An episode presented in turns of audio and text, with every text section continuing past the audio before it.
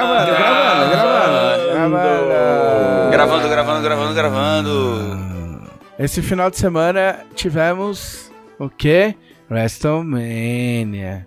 Pra quem não sabe o que é WrestleMania, tipo assim, pra quem. não- Se você não sabe o que é WWE e luta livre, tipo, eu sinto muito. Tipo, você pode, assim, fazer que nem aqueles arrombados que escrevem livro de RPG e não põe exemplo de jogo. Falar, pergunte para os seus amigos que jogam RPG. Nunca faça isso no seu livro de RPG. Nunca faça isso. Mas enfim, luta livre. Da- é, é, WrestleMania é o maior evento de luta livre do ano. Entendeu?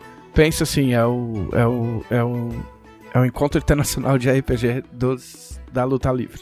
E aí tem várias lutas fodas e tal. E aí teve uma luta muito legal entre o Edge, que é um cara. Que é um cara que passou sete anos sem lutar porque ele tinha tido um problema no pescoço e teve que se aposentar. E aí ele voltou faz uns anos, de surpresa. E o Demon Finn, Balor. Veja bem, não é o Finn Balor, é o Demon Finn, Balor. Porque o Finn Balor, se você acompanhou o podcast há muito tempo, você deve se lembrar. Mas o Finn Balor, ele se transforma no demônio. Entendeu? Ah, Tipo, então tem a forma dele normal e tem a forma dele demônio, que ele pinta a cara. Tipo, e faz umas, umas pinturas corporais de, de, de, de demônio. E aí ele luta como demônio, e aí ele é mais bravo, e ele os golpes dele são diferentes e tal. Até algum tempo atrás o demônio nunca tinha perdido. Até que teve uma luta picareta, ele teve uma derrota suja, que o pessoal fala. Que é quando alguém trapaceia e derrota. Foi contra o Roman Reigns, enfim, é, aí é outra história. Mas enfim, aí era o, o, o Demon Finn Balor contra o Edge na Hell e na Cell, que é tipo assim, nada mais é do que uma gaiola. Mas se você ouvir a WWE, eles vão falar que é a estrutura mais perversa já construída pelo homem. Mas na real é uma gaiola, entendeu? Que cerca o ringue e eles não podem sair, certo? uhum. Aí tudo bem, WrestleMania acontece num estádio, 80 mil pessoas assistindo, blá blá blá blá blá blá. E aqui em casa a gente é muito fã do Finn Balor, tanto que um dos nossos gatos chama Finn Balor. E aí, corria lá a luta, dentro do Hell in a Cell, tipo, não tem, não tem desclassificação, então você pode fazer qualquer coisa. O que inclui ir embaixo do ringue e pegar a cadeira, pegar a mesa, pegar a escada, entendeu? E aí, tipo, normalmente você bate com a escada nas costas do, do cara, né? Mas como eles são lutadores muito experientes, eles começaram a tacar a coisa um no outro, entendeu? Ih, aí, aí- aí é que tá ruim. Nossa. É, aí tacaram, tacaram cadeira e tal, não sei o que. Lá pelas tantas, o Ed tacou uma escada na direção do Finn Balor. A escada veio um pouco rápido demais e essas coisas acontecem. O Finn Balor tentou se proteger, porém, a escada acertou em cheio a cabeça do Balor. Ai, cara, meu Deus do E céu. aí a frase que ocorreu na, na sala foi: Gente, isso no chão é tinta ou é sangue? Não era tinta. Caralho. E aí, como o Finn Balor tava todo com a cara pintada de preto, não dava pra ver. A WWE, hoje em dia, não foi, não foi sempre assim. Hoje em dia ela tem uma. uma, uma, uma policy, como é que fala em português? Política? Tipo, uma política é, contra sangue. Ah, sim. porque mudou a classificação etária, né? Então é, é, é PJ-13, esse tipo de coisa. É, o, Então eles, eles evitam sangue. o entendeu? PG-13, se tiver sangue, já não é PG-13 mais, eu acho. É, aí antigamente os caras deixavam sangrar que se foda. Se vira, malandro. Tem, tem, tem cenas muito loucas. E em outras federações, em outras empresas, como a IW, por exemplo, maluco sangra e foda-se. Tipo, tem, tipo, inclusive se cortava de propósito, o cara escondia navalha na luva pra se cortar, tal. Aham. Isso é coisa comum, né? Ah, mas enfim. E aí tava tendo lá o Hell in a Cell. Aí os caras, né, tipo, tiraram a câmera do Finn Balor, estrategicamente colocaram no Ed. E o Ed, tipo, ficou disfarçando lá, tipo, andando pra um lado pro outro. Foi lá, buscou mais cadeira, jogou no ringue. E a gente, puta, fudeu, né? Aconteceu alguma coisa com o Finn Balor. Aí, tipo, a gente achou que ia encerrar a luta. E aí, tipo, uma galera começou a vaiar. Porque, de fato, eles não sabem. O grande problema de assistir WWE é que você não sabe o que que é verdade e o que que é mentira. Você não Sim. sabe se aquilo ali faz parte do, da encenação ou se o cara se machucou de verdade. Então, na dúvida, o pessoal prefere vaiar. E aí, daqui a pouco levanta o Finn Balor, rosnando, e foi pra cima, e eles lutaram, sei lá, mais uns 5 minutos. E o Finn Balor perdeu. Nossa. E a gente, caralho, o cara foi lutar, bom, não deve ter sido tão grave. Dando a vida pela arte, olha aí. É.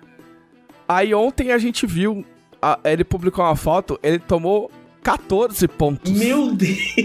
Tipo, eu publiquei a foto no, no Twitter com, com um aviso de sensibilidade, porque é tipo assim, é um talho, tipo, muito grande, tá ligado? Tipo, e eles grampeiam, né? Tipo, não é pontinho igual a gente. Aham. E o cara lutou, ele, tipo assim, ele tomou uns pontos provisórios na, tipo, de emergência na hora e uma injeção anestésica e foi pra luta, tá ligado? Meu Deus. Caralho. E aí tinha um, tinha um cara no Twitter, tipo, no dia, reclamando. Ah, Tipo, que absurdo os caras deixarem entrar, entrar médico na, na jaula. um cara no Entendeu? Twitter reclamando, eu não acredito. É, exato. Mas o cara achou um absurdo botarem um médico dentro da Hell in a Cell, porque ali não pode, porque quebra a imersão. Amigo, você tá assistindo um maluco com a cara pintada fingindo que é o capeta. e você quer, tipo, você acha que o médico entrar vai quebrar tua imersão? É. Você tem 11 anos. 11 anos. Entendeu? Tipo, porra, cara. É tipo assim, eu, eu, eu acho até. Eu até sou a favor do sangue. Tipo assim, se é tipo, ah, meu, acertou o nariz do cara. Se o cara tiver de boa, entendeu? Sim. Tem um cortinho no supercílio. Sei lá, o cara tá de boa e sangrou. Eu não sou a favor de tipo, ah, não, tira o cara, blá blá blá. Entendeu? Eu acho que tem que deixar mesmo. E, eu, e essas que o cara se corta de propósito, por, pra efeito dramático, eu acho que, meu, é todo mundo adulto, foda-se, eu acho legal. Agora, tipo, aquilo nitidamente, porque primeiro eles iam entrar de qualquer jeito, porque eles têm. Eles cuidam muito de concussão, tá ligado? Que acontece muito na WWE. Eu já vi, eu já, a gente já assistiu uma mina lutando com concussionada, assim, tipo, ficou Nossa. cinco minutos lutando até alguém, tipo, até o pessoal ter certeza que ela tava mal e tirar ela do ringue, tá ligado? Discretamente, assim. Entendeu? E é tenso. Eles cuidam muito. E se o cara não tá bem pra lutar, eles não deixam o cara voltar nos próximos programas e tal. Entendeu? Então, como fã do Finn Balor, eu prefiro muito mais que os caras tenham cuidado com ele do que, tipo, forçar uma luta. Então você, amigo de 11 anos, você é muito louco. só, pra, só pra arrematar pra eu não falar de WWE de novo, porque isso foi muito foda. Tipo, eu juro que eu falo muito rápido. Mas um dos mestres de cerimônia do, da, do WrestleMania foi o Snoop Dogg, Ah, entendeu? O Snoop Dogg, ele tem um cinturão dele, é um cinturão dourado, por motivos X lá. E além de tudo, ele é primo de uma ex-lutadora da, da, da, da WWE, que é a Sasha Banks já tá em casa. que saiu o ano passado. É.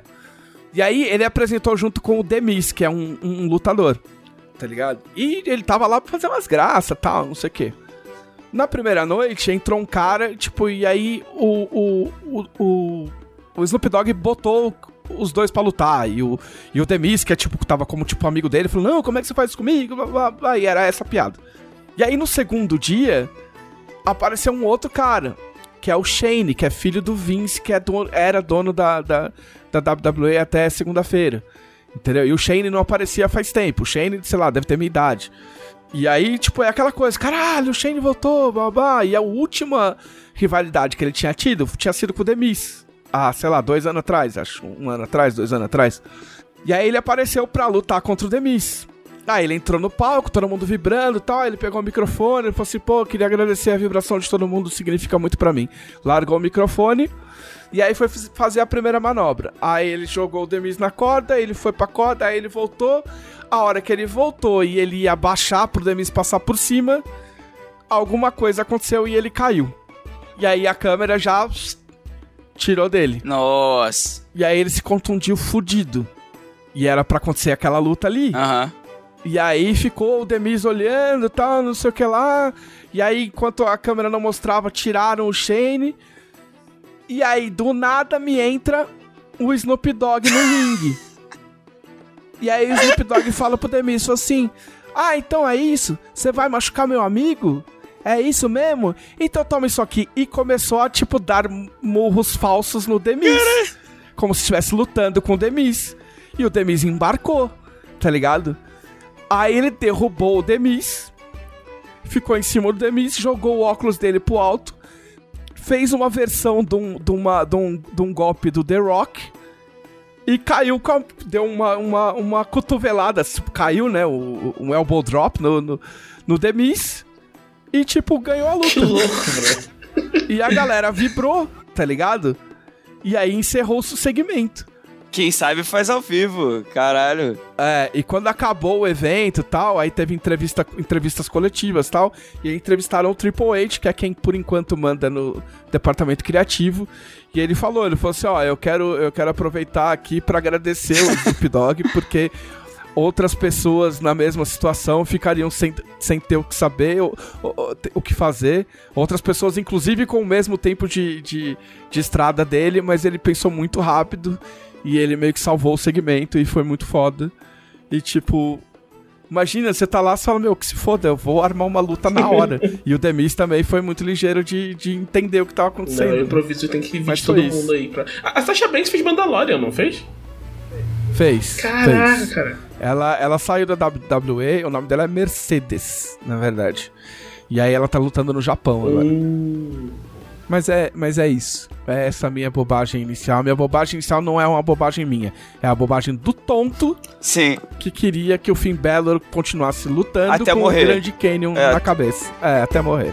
É isso.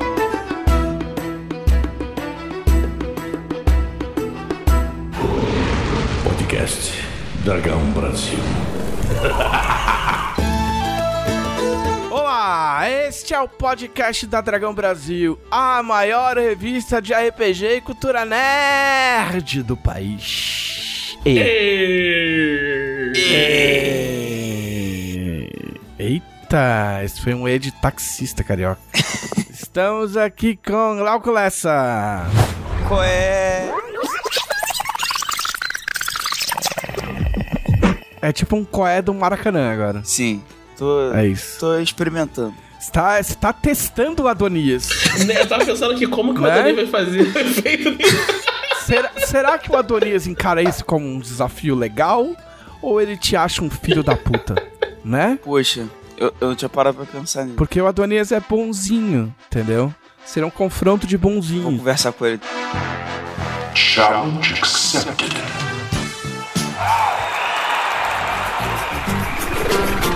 Estamos aqui com Glauco Lessa.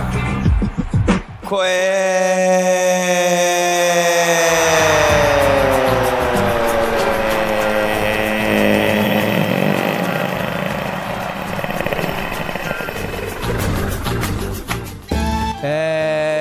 estamos aqui com Thiago Rosa. E aí, meu povo? Ó, te- rolou um, meu povo, tipo, uma... Uh, uh, e aí, galera? Uh, DJ! Cassino! Cadê a música? É. Vai, Cassinão! É... Muito bem, vamos ao nosso giro de notícias! Mas, e quem, quem é você? Ah, eu não me importo. Eu, eu sou apenas um desconhecido. Ah, eu sou o pistoleiro sem nome. Notícias! Breaking News.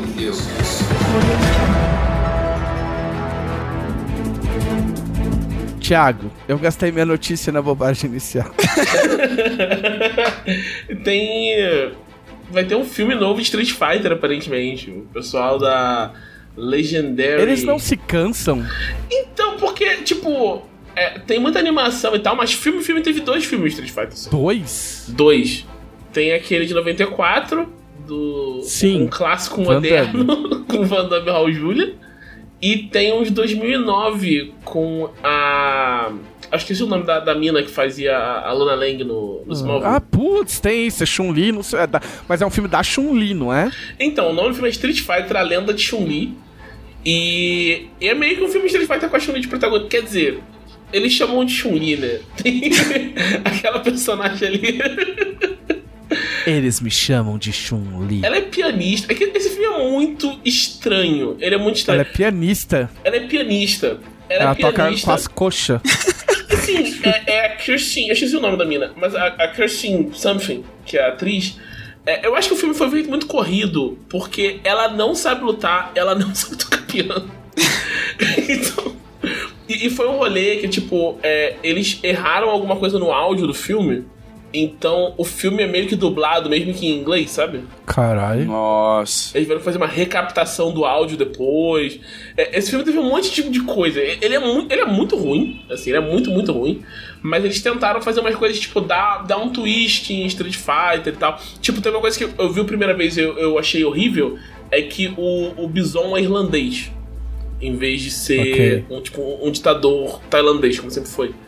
E aí ouviu os, os diretores, os diretores não tinham roteirista, sei, alguém, alguém na produção do filme, é. falando que eles tentaram é, deixar o, a coisa mais focada, tipo, no, no, que eles estavam tratando. Né? Tipo, eles pegarem um, uma protagonista é, que é. Porque a Chun-Li também não é chinesa no, no filme, né? Ok. Ela é americana com descendência chinesa se eles pegarem uma protagonista assim, colocar um antagonista que fosse asiático, eles acharam que podia ficar zoado dentro da história, então botar, mudaram ele pra irlandês por causa disso. Eu pensei, ah, assim eu até, até aceito um pouco. É. Ah, é justo. Tá? É. Aí, mas, tipo, o, o, primeiro filme que eles fazem também tem um monte de coisa louca, né? O Balrog, ele não pode ser vilão porque ele é americano, então é, ele, ele vira herói. Tem. O Zangief não pode ser herói, herói porque ele é russo, então ele vira vilão. então também teve, teve dessas, né? E esse novo, ele é da. É, acho que Legendary Pictures o nome da. É, é Legendary Pictures. É conhecido. É o estúdio que fez Detetive Pikachu. Ah. Então, não sei, eu tô, eu tô bem, bem confiante de que pode vir um filme. É filme, filme, filme, filme, filme, filme, com, com gente, filme, com pessoa. Filme. É. Filme, com gente, filme. É, filme eles, têm, eles têm os direitos para fazer filmes e séries de, de Street Fighter. Olha aí. E eles já falaram que vai ter um filme. Vai ter um filme. E vai ter mais coisas também. Série é o que eu mais queria ver. Tem muita coisa de Street Fighter que dá pra fazer série bacana, assim. Eu imagino que ele deve ter visto. Não deve ter sido só Street Fighter, né? Deve ser tipo Street Fighter, aquelas coisas relacionadas com Final Fight, Rival Schools e tal.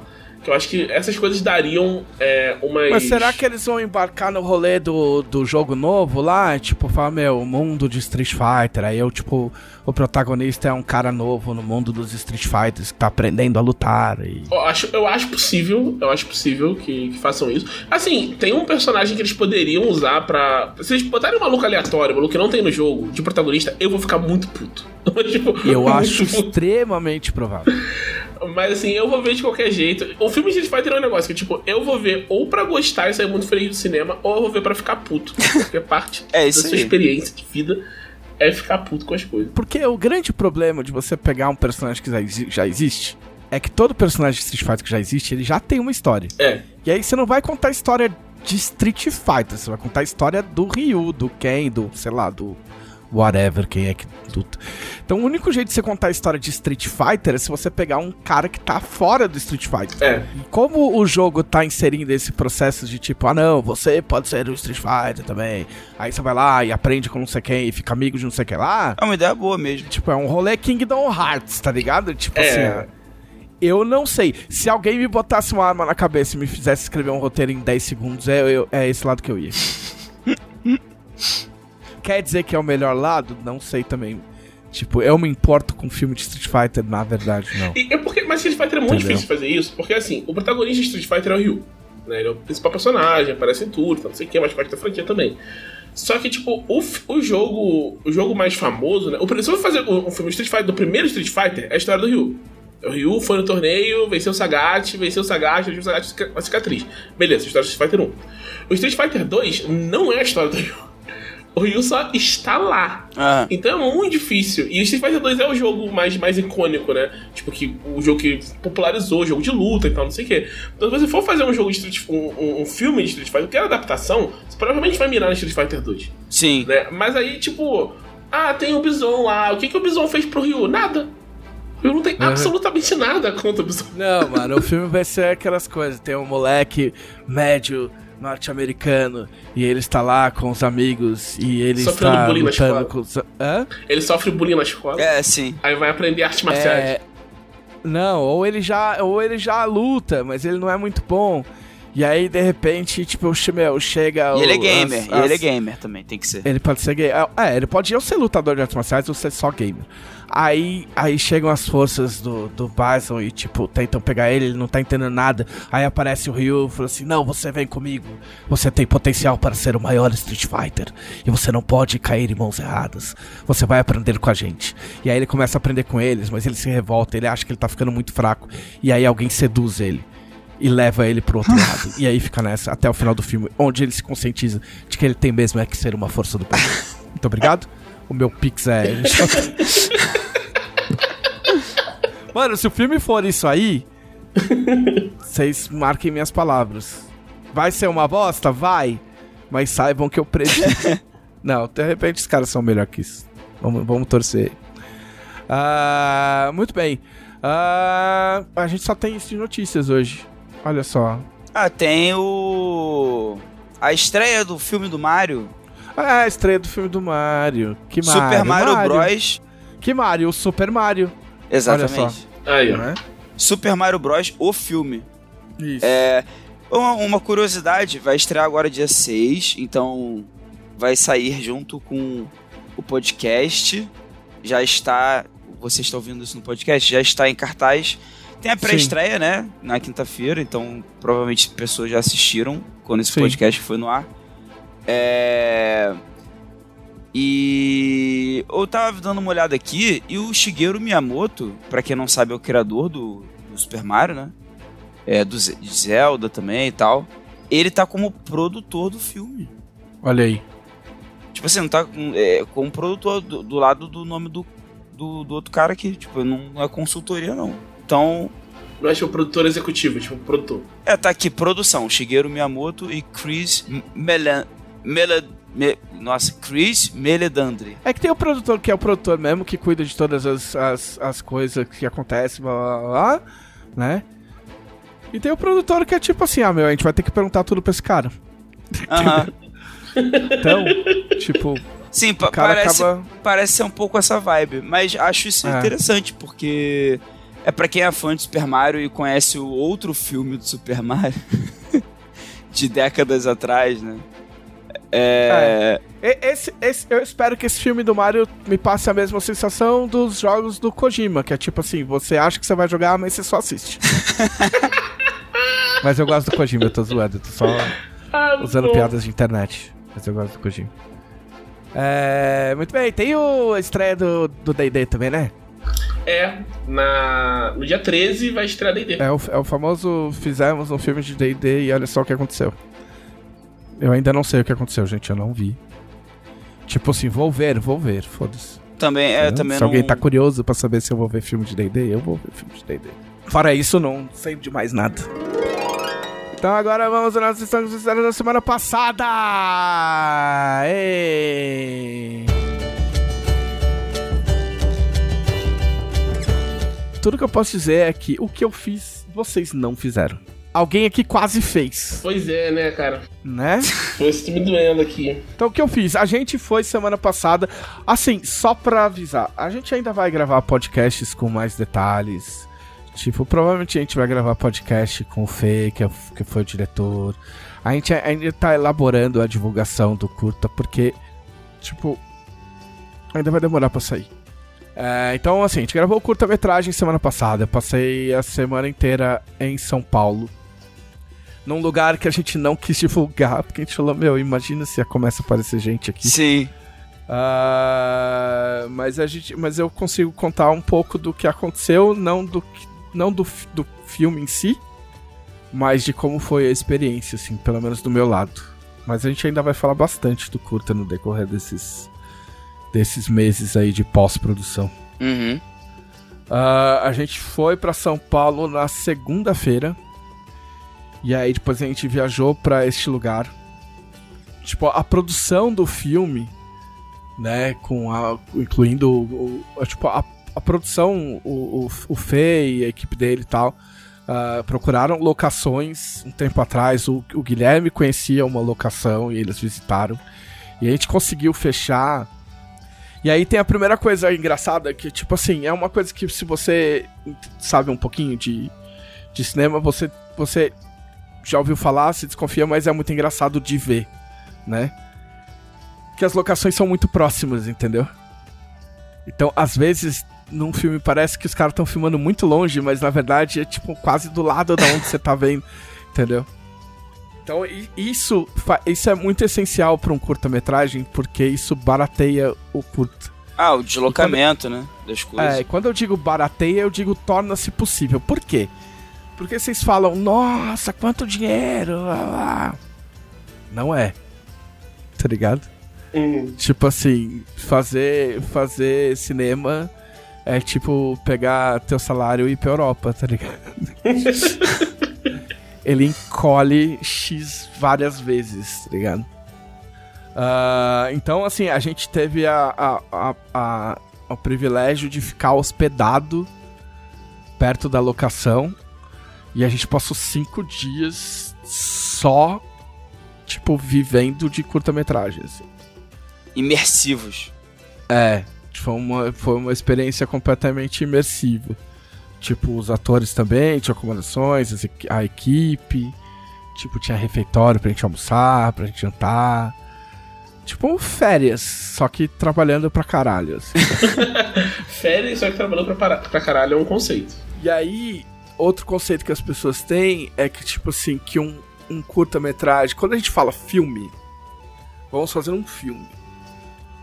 Vamos fazer um curta, né? Que é um filme. Aí as pessoas, elas acham que a gente vai filmar por meses. E tipo, não. Não é assim que funciona curta-metragem. Curta-metragem, às vezes, você filma num um dia só. Aham. Uhum. O meu curta-metragem, o Landau 66, que eu fiz com o Fê em 2007, ele se passava à noite. Então ele foi filmado num dia só, das seis e meia da noite até as 5 da manhã. E é isso. A gente filmou o suficiente para fazer um filme de 13 minutos. E era isso. Ah, televisão, mas e se. E se. sei lá. E se o protagonista ficasse doente? Fudeu. E se chovesse muito? Não ia ser um problema porque chovia no filme, mas assim. Aí fudeu. E se, tipo.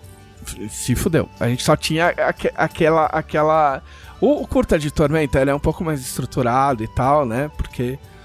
Agora, quando, quando você vai fazer um curta mais na raça, assim, você depende muito de, tipo assim, aquele cara, aquele teu brother que trabalha para aquele lugar X, ele só tem aquele dia de folga, mano. Entendeu? Sim. Então, se você não conseguir filmar naquele dia lá, você não sabe quando é que ele vai estar tá livre de novo, entendeu? É... Então, no caso do curta de Tormenta, a gente filmou em três diárias, né? Foram três dias de filmagem. E eram esses três dias. E tinha que ser esses três dias. Teve algum. Teve algum. Tipo. Assim, sem, obviamente sem entrar em spoiler de nada. Teve algum imprevisto, assim, que, que ficou corrido por algum motivo? Transcorreu tudo dentro não, do sempre planejado? tem. Não, correu tudo como planejado. A gente não teve que mutilar nada de, de do filme, nem nada tal, não sei o quê. Mas os ajustes são normais. Entendeu? Tipo, ah, vamos ajustar isso aqui, vamos encolher isso aqui, vamos aumentar isso aqui, sabe? Mas nada que prejudique o filme. O que rolou é que teve uma vez, que tinha uma hora que tinha uma cena ao ar livre e tava armando uma chuva, mas assim, ó, do caralho, assim. Tipo, do caralho. Nossa. Eu filmei isso e quando for a hora a gente, a gente mostra. Mas a gente tava no lugar e aí você olhava no horizonte assim, ó. Eu não tô brincando. Era tormenta chegando. Era. Não, não, sério, não tô zoando. Era tipo assim. Eu contei acho que de 20 minutos a meia hora de só relâmpago. Direto, sem parar. Caralho. Sem parar. A única coisa que deixou a gente mais tranquilo é que a gente não tava ouvindo trovão. Então quer dizer que era longe. Sim. Mas a gente tava no lugar e, tipo assim, ela tava do lado esquerdo. E eu ficava vendo, a gente tinha um negócio, né? Tinha porque como ver o vento para que lado ia, e eu ficava vendo para que lado o vento tava, para ver se mandava o bagulho embora. E eu não tô zoando, o bagulho circulou a gente, que ele tava na direita e foi vindo até ficar na frente, assim. Tá ligado? Aí até chegou a dar uns pingos, mas não caiu a tempestade. Se tivesse caído essa tempestade, a gente ia ter. A gente podia ter alguns problemas. É, foi, foi quase é. um um sinal auspicioso, né? Curta de tormenta, a tempestade passou e, é. e poupou vocês. É. Tipo, eu- esse dia eu fiquei muito nervoso, assim. Tipo, eu. eu talvez, talvez parte dos problemas que eu tive depois na volta, talvez tenham sido do estresse que eu passei nesse dia. É. Mas, cara, mas foi, foi um negócio muito legal, assim. A gente teve que fazer muita coisa em pou- pouquíssimo tempo. Ah, a gente ajudou bastante, tipo, o Fê é um diretor muito aberto. Então, tipo, eu dei palpite, o, o Gui deu palpite, a Karen deu palpite, o Leonel deu palpite, o Rafa deu palpite, saca? Ah, ver como eram feitos os figurinos também, a gente teve muito contato com os figurinistas, com o pessoal de arte, saca? Tipo, tem coisas que você olha assim, você fala, puta, como é que é feito esse troço? Você me fala, mano, não acredito. Tipo, não acredito que vocês usaram isso pra fazer isso, tá ligado? Tipo, Acho que vai ser muito legal. ah, é um, é um ambiente muito, muito bacana, assim. O, o, o elenco é um- foi um pessoal muito legal. Ah, é difícil falar sem.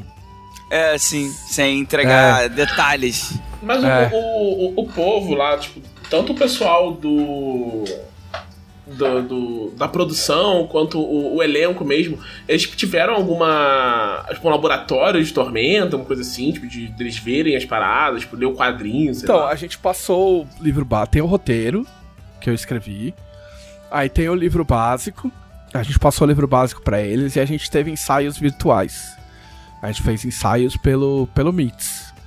Que não foram muitos e a gente ainda bem, não, não precisamos de muitos. Entendeu? Tipo, a parte da galera acho que não se conhecia também. Então, mas o pessoal fez bem a lição de casa, assim. Teve uma hora que eu fui explicar uma coisa do cenário. Eu falei, ah, então, esse é fulano de tal. E aí aconteceu uma coisa com esse fulano.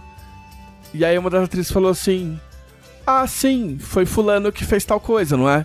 Eu. É. foi. Ela, ah, não, porque eu li e tal, no lugar tal. Tipo, eu. Ok, bom. É. Teve uma atriz que fez a ficha da personagem. Ô, Nossa, cara, que irado! Por conta própria, assim, ela nunca jogou. Caralho, E ela muito falou foda. assim: ah, eu peguei o livro e eu fui chutando, assim, eu fui lendo, fui. Aí a gente, falou- aí a gente conf- meio conferiu. A gente, né? Ela contou mais ou menos o que ela tinha feito. Lógico que a, a ficha não vai estar certinha. Mas as escolhas que ela fez, ela, ela justificou as escolhas que ela fez e, e tava tudo, tudo certo. Nossa, isso, isso é muito legal. Quando você vê o empenho do pessoal em, em, em- Pô, aprender. muito Porque, maneiro. porque, lógico, também é um trabalho, entendeu? Não é. Sim. Ninguém tá fazendo isso de caridade só por amor. Mas também por amor, entendeu? Também Sim. por, por abraçar a ideia, abraçar o roteiro, abraçar o, o universo e tal. Então o mais legal era quando a gente tava, às vezes, tipo, às vezes, né? Porque várias vezes a gente, a gente não ficava grudado no elenco todo, o tempo todo, porque tem todo um processo deles também se conviverem juntos e se enturmarem e tal, né? Não, não forçosamente, mas porque eles estão lá se trocando e, e, sei lá, tomando, tomando uma água, blá, blá, blá, tomando uma- um refrigerante. E eles ficam batendo papo. E às vezes a gente ficava mais de lado, assim. E aí era engraçado quando a gente tava de lado e a gente percebia eles conversando sobre Tormenta. tá ligado? Tipo, e isso meio que se espalhou pela equipe. É, teve uma hora que eu, eu, eu tava com uma roupa e a figurinista. E tinha um pedacinho de vermelho assim. E aí a figurinista pegou assim e falou assim: Ó, tá vendo isso aí? Isso aí é o prenúncio da tormenta. tá ligado? muito bom. E, tipo, gente falando que quer jogar. E, tipo, pô, como é que eu faço pra conhecer mais, sabe? Caraca, Tipo, foi bem contagiante, assim, o negócio. Foi uma coisa bem. Tipo, me pareceu divertido pra todo mundo, assim. Ah, que Sabe? bom. cara, é muito bom, é. porra, muito maneiro. Eu tô, eu tô empolgado, quero, quero ver. Do figurino, teve alguma, alguma solução? Tipo, você falou que a produção você achou bacana no, no geral, mas teve alguma solução que acharam pra uma coisa que seria, tipo, difícil de fazer? Que você pensou, pô, olha Sim. só, dá pra fazer. Puta, sim, eu não posso contar o que, que era, porque, tipo assim, sabe um, sabe um bagulho que, tipo assim, ah, o, o cara faz um negócio usando um bagulho muito comum Aham, e você não percebe, mas a hora que você vê, tipo, não tem como desver. aham. Tá ligado? Tipo, eles encontram soluções, tipo, muito certeiras, assim, pra. a gente, como, como roteirista e como escritor, às vezes a gente acha, fala, puta. Porque isso é uma preocupação que eu tenho muito forte, assim, cara. É uma coisa que eu aprendi no primeiro curta. Eu acho que, se eu até já falei aqui, mas. Quando você vai fazer um roteiro, quando você vai escrever um, um, um, um conto, você escreve o que você quiser. Quando você vai fazer uma história em quadrinhos, você se preocupa com o que o cara vai desenhar. Mas ele ainda pode desenhar qualquer coisa. Quando você vai fazer um curta, você tem que tomar muito cuidado com o que você coloca. Porque o que você colocar, vocês não têm noção. Tipo assim, existe um departamento inteiro que vai atrás do que você pediu. Sim. Entendeu? Então, se você de alegre, de alegre, você fala assim.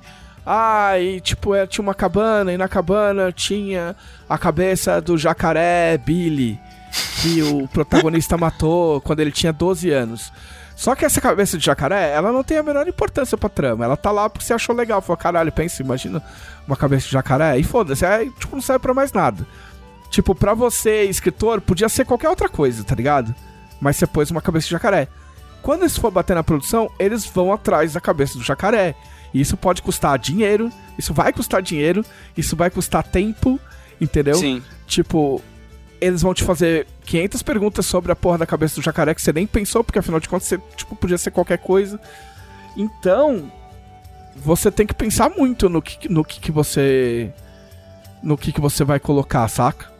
Pra não, pra não causar esse tipo de, de trampo à toa sabe? O que você não colocar vai ser preenchido pela criatividade de, das pessoas, das pessoas da arte. Sim. Né? Porque você fala, ah, existe um local X e você não descreve nada, é, eles vão tentar pegar um parâmetro, né? Vão te apresentar algumas opções e do que que eles do que que eles estão pensando, do que que elas estão pensando para aquele lugar, entendeu? Então, lógico, alguma guia você tem que colocar. Mas se você falar uma taça de cristal em vez de um copo, eles vão atrás da taça de cristal. E a taça de cristal vai custar mais cara do que o copo. Entendeu? Então, se pode ser um copo, escreve copo. Tá ligado? Tipo, se não vai fazer diferença, escreve copo. Teve uma parte do roteiro que eu coloquei porque eu achei que ia ficar mais dramática. Tá ligado? Não fazia a menor diferença pro roteiro. Quando chegou na hora de filmar e a gente precisava de tempo, eu falei pro Fê, eu falei, Fê, pode cortar isso aqui. Só que o pessoal da, o pessoal da arte já tinha feito. Entendeu? As coisas que precisavam. Uhum. Só que, em razão do tempo, eu falei, cara, eu coloquei isso porque eu achei que ia ficar mais dramático. Mas vendo agora, não tem necessidade. Se a gente vai ganhar tempo não fazendo isso, é melhor não fazer. Entendeu? Então tem isso. Acaba fazendo muita coisa que não, não entra no final, né? Tipo, acho que encurta menos do que em, em, em longa, né? Mas ainda assim deve ter umas coisas que, tipo, na hora. Então, não é o certo. Não é o certo. O certo, o Fê até, até tava me contando. Tipo assim, no curta, você acaba fazendo muita coisa, tipo. Tipo, na hora, assim, né? É, tipo, você tem uma ideia, tipo, puta, vamos tentar isso aqui, vamos tentar aquilo lá. Porque é uma coisa que o Fê fala. O Fê, ele tem ele tem um método, no método dele, ele filma, meu, quantos takes ele puder. Entendeu? E quantas variações da cena ele puder, o tempo permitir.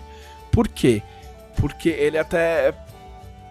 Porque ele fala assim. É, é, ele fala, cara, o meu medo é chegar na edição. E ter poucas opções, né? É, e procurar uma opção e não ter filmado. Entendeu? Ou pensar numa coisa e não ter esse material pra. Porque o filme se transforma total na, na montagem entendeu? Então você tem que ter opções de. Ou, ou sei lá, você filma dois takes e descobre que num dos takes apareceu um negócio nada a ver no fundo. Ou em um dos takes alguém não tava bem, saca? Tipo. Então é bom você ter. Tipo, você filma vários takes, né? De vários ângulos diferentes. Então você começa de um ângulo aberto, tá ligado? Sempre, tipo, as tomadas que a gente fazia era sempre um ângulo aberto, aí você mostra todo mundo atuando. E aí depois você vai fazendo os ângulos mais fechados, faz um contraponto, faz o outro contraponto, aí faz o ângulo mais fechado, vai passando de um para cada um. Às vezes filma. Porque tem isso, curta é uma câmera só. Você não tem 10 câmeras para filmar ao mesmo tempo, entendeu? Sim. Então, tipo, o cara vai ter que fazer a mesma cena, tipo, várias vezes. E aí, lógico, aí na hora da montagem você intercala. Então você Tipo, sei lá, de repente você começa com o plano aberto, aí entra com um close num personagem que tá falando, entra no contraponto do outro que tá falando, aí passa pelo grupo, aí mostra um detalhe, entendeu? Só que pra ter isso, você tem que filmar todas essas coisas, essas coisas separadamente, saca? Eu nem lembro se era isso que você tava perguntando, mas. Não, mas foi. foi acho que expandiu mais, foi, foi bacana. Cara, é, é, obviamente não. Sem, sem entrar em, em detalhes demais que possa revelar coisas sem querer. Tipo, tem. É, tu sente que teve alguma influência mais específica pro, pro curta? Tipo assim, da, das coisas que te inspiram, assim, dos autores e filmes que te inspiram. Teve alguma coisa que quando você estava escrevendo o curto você pensou assim, ah, isso aqui é, é, tô me inspirando em tal coisa, sabe? Mas que não entre, não dê muita bandeira do que possa ser, né? Porque não. Ah, não, cara, eu acho que eu acho que é um roteiro muito funcional e eu acho que é um como é assim, tem que pensar que esse roteiro ele é a, ele é a apresentação, ele vai ser o primeiro contato de muita gente com Tormenta. Sim. E ele é o primeiro contato audiovisual de Tormenta de todo mundo. Tipo, é a primeira vez que Tormenta aparece num bagulho audio, audiovisual. Então ele tem essa importância. Então, até inconscientemente, eu meio que tentei passear por vários estilos de Tormenta, saca? Tem, tem, tem. Não vou falar, não é. Não sei se referência é o termo, termo certo. Mas é. Mas é um pouco isso. Tipo assim, tem referências a, a vários flavors de Tormenta, entendeu? Tipo assim. Aham. Modéstia, modéstia merda e assim, junto com o pessoal, né? Porque a gente fez o assim, a gente fez o argumento junto, ou seja, a ideia do que acontece no roteiro, a gente teve junto, né? Todos os criadores de Tormenta. E aí o roteiro especificamente é meu, ou seja, as falas e tal, os, os nomes dos personagens. Então, a gente tentou, tipo, dar um apanhado, assim, tipo, você não vai apontar e falar, ah, essa aí é o Tormenta do Trevisan, tá ligado? Aham. Tipo, não, é um. É um. É, é um pacotão de Tormenta, tá ligado? Tipo, eu, eu acho que o cara que gosta de Tormenta em qualquer época, em qualquer. Em qualquer visão, o cara vai conseguir assistir o bagulho e falar, caralho, isso aí é, é tipo, é, é tormenta pra caralho, tá ligado? Tipo. É, é, é, e é legal que faça esse, entre aspas, passeio entre as várias pegadas de Tormenta, né? Porque uma das, um dos diferenciais de Tormenta para outros universos fantásticos é justamente esse, né? Não é uma. Não é, é uma vibe só o tempo todo. É. Né? é uma coisa que transita entre várias várias pegadas bem diferentes, assim.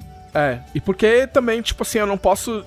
Tipo, eu escrevi um negócio que eu gostaria de, de ver, tá ligado? Mas ele não pode ter só a minha linguagem, saca? Aham. Uhum. Porque ele, tipo, o roteiro é meu, mas o curta não é só meu. Tipo, o curta é, é, é, tipo, é nosso porque a gente fez, mas vai ser dos, dos fãs quando assistirem, saca? Tipo, ele. A gente, a gente, no argumento, a gente se preocupou em ser, em ser amplo o suficiente, saca? Dentro dos limites de um, de um curta-metragem. Tem um, teve um rapaz, coitado. Tipo, tem um rapaz que fez um vídeo muito legal falando da produção do curta e tal, não sei o que lá. Mas ele falou que a gente ia, ia, ia filmar dentro da cidade de Valkyria. Tipo, tipo pelo amor de Deus. tipo, é, é, um curta-metragem, gente. Calma. Vamos Porra. com calma, tá ligado? Tipo. É, é.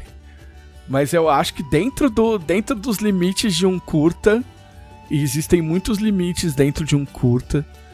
Uh, eu acho que a gente fez um negócio muito legal. Eu tava pensando nisso, porque tem um limite de tempo, de recursos e para conseguir fazer esse panorama, vamos dizer assim, né, dessas, dessas diversas influências de Tormenta numa única história tão curta, deve ter sido desafiador, assim, né?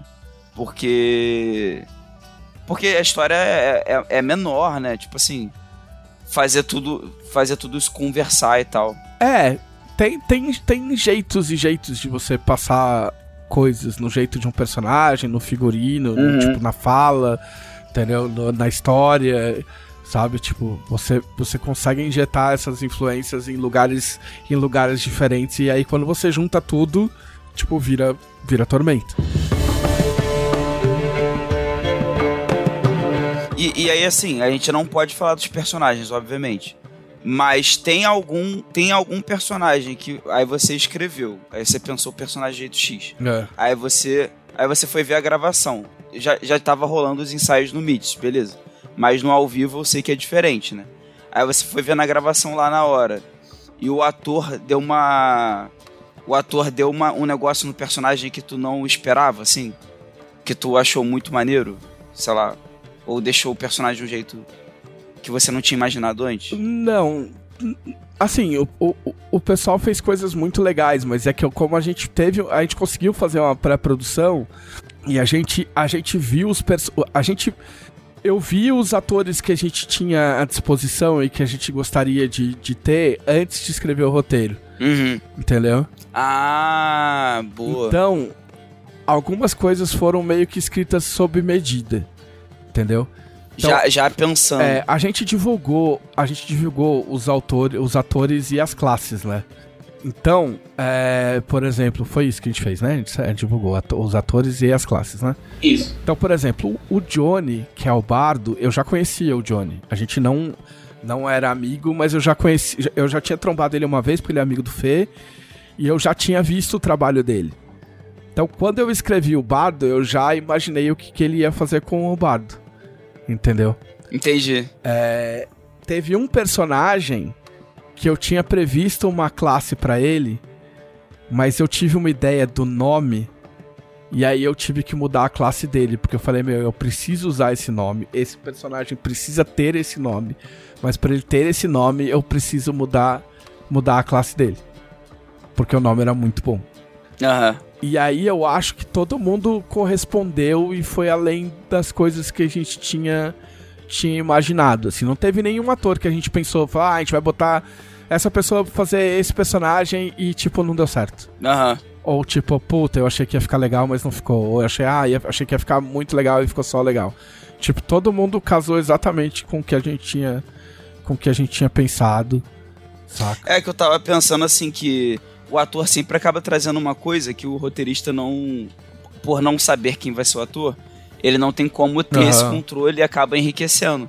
Mas como você já tinha de antemão os atores, a, a- foi até melhor, porque você já, já foi pensando com as Sim. coisas. a- Até o É. jeito do ator de falar, de repente, é uma coisa que você foi levando em consideração, assim, no trejeito, nas coisas. Sim, sim, sim. Tem, tem atores que você conhece e você escolhe, você escreve pra aquele ator, Sim. entendeu? Tipo assim, o personagem do, do Ricardo Gelli, por exemplo, o Gelli fez o. O Gelli fez o Landau 66 comigo. Em 2007. E eu queria muito que ele trabalhasse nesse curta. Então, quando eu escrevi o personagem dele, eu escrevi com a voz dele. Entendeu? Tipo, lógico, daria pra outro personagem fazer, pra outro ator fazer. Mas quando eu escrevi, eu levei em conta ele. Porque Sim. ele eu já conhecia o jeito de atuar, já conhecia o trejeito, os trejeitos de fala dele, entendeu? Então eu levei muito em conta a voz dele quando eu tava escrevendo. O que teve de mudança curiosa é que, por exemplo, o Bardo, a gente tinha uma ideia pra música do Bardo. Tipo, a música do Bardo tava sido, sendo lida de um jeito no roteiro. Aham. Só que quando a gente viu as opções de figurino, aí me deu uma ideia e a gente mudou o estilo, o, o jeito da música por causa do figurino. E isso mudou, mudou total, assim, tá ligado? E ficou muito foda. Tipo, Obrigado. ficou muito foda. É, eu, tava, eu tava vendo dos, dos. Tava olhando aqui os. Os atores, né? E achei eles muito, sei lá, tipo. Diferentes, assim. Tipo, É. Foi uma seleção aí, devem ter pego uma quantidade muito grande de gente pra ir peneirando pra chegar no. No final, né? É um grupo muito, sei lá, eu não quero dizer diverso, porque é uma palavra que tem um peso hoje em dia. É. Sim. Que não é, não é exatamente isso que eu quero dizer. Mas é é um grupo muito distinto entre, Sim. entre si, né? Então, tipo, me parece que tem um, um pessoal mais veterano, tem um pessoal mais novo e tal, não sei o que. Como é que chegou nessa? Cara, é que assim, a curta, você, você, o diretor te traz opções. Porque a, a, a gente. Tinha até gente falando, tipo, mandando mensagem esses dias, pedindo pra fazer parte da seleção do elenco e tal, não sei o quê. Mas, cara, curta, você. Você acaba indo na. Você tem que ir meio na certeza, tá ligado? Então o Fê trabalhou com muita gente. O Fê trabalha. O Fê faz longa, o Fê trabalha com comercial. Então tinha uma galera que ele já conhecia. E ele foi apresentando pessoas pra gente. E dentro dessas pessoas a gente fala, puta, mano, esse aqui parece interessante, esse aqui parece interessante, esse aqui parece interessante. E aí a gente foi. A gente foi selecionando, saca? É. Então sim, tem uma. O, o Daniel, por exemplo, que é o lutador, né? É. É engraçado porque no Daniel a gente só pôs a roupa.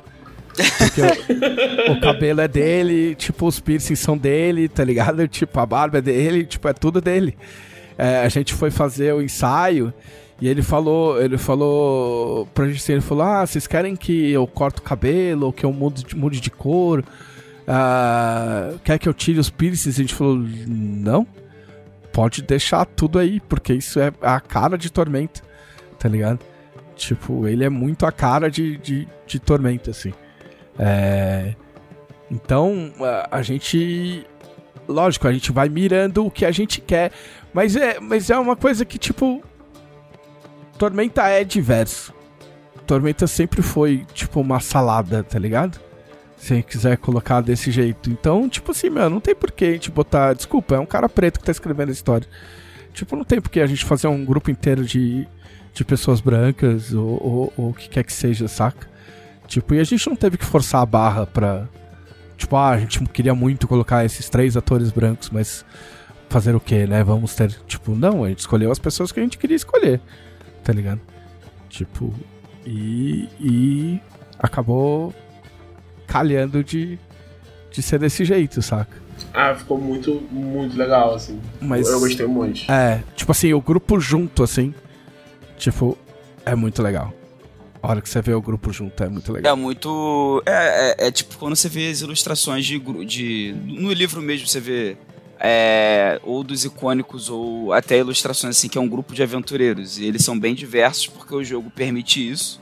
Sim. Mas também pela direção de arte e tudo mais. E você vê isso respaldado no. em carne e osso. Sim. É. Tipo, era uma coisa que era necessária, né? Tipo, não, não, não faria assim, não teria nada a ver com Tormenta ser um monte de gente parecida, sabe? Sim. É, Sim. Esse, esse, é o primeiro curta de um RPG brasileiro, né? Uh, eu quero dizer que sim, mas eu nunca conferi. Eu pensei nisso agora. Eu, eu, nunca tinha parado pra pensar, mas eu olhei agora, não pesquisei nem nada. Mas, mas pelo menos é um, a gente pode dizer que é o primeiro curta de grande porte, assim, porque é um curta profissional, é. entendeu? Tipo, não é um curta sem desmerecer ninguém, pelo amor de Deus.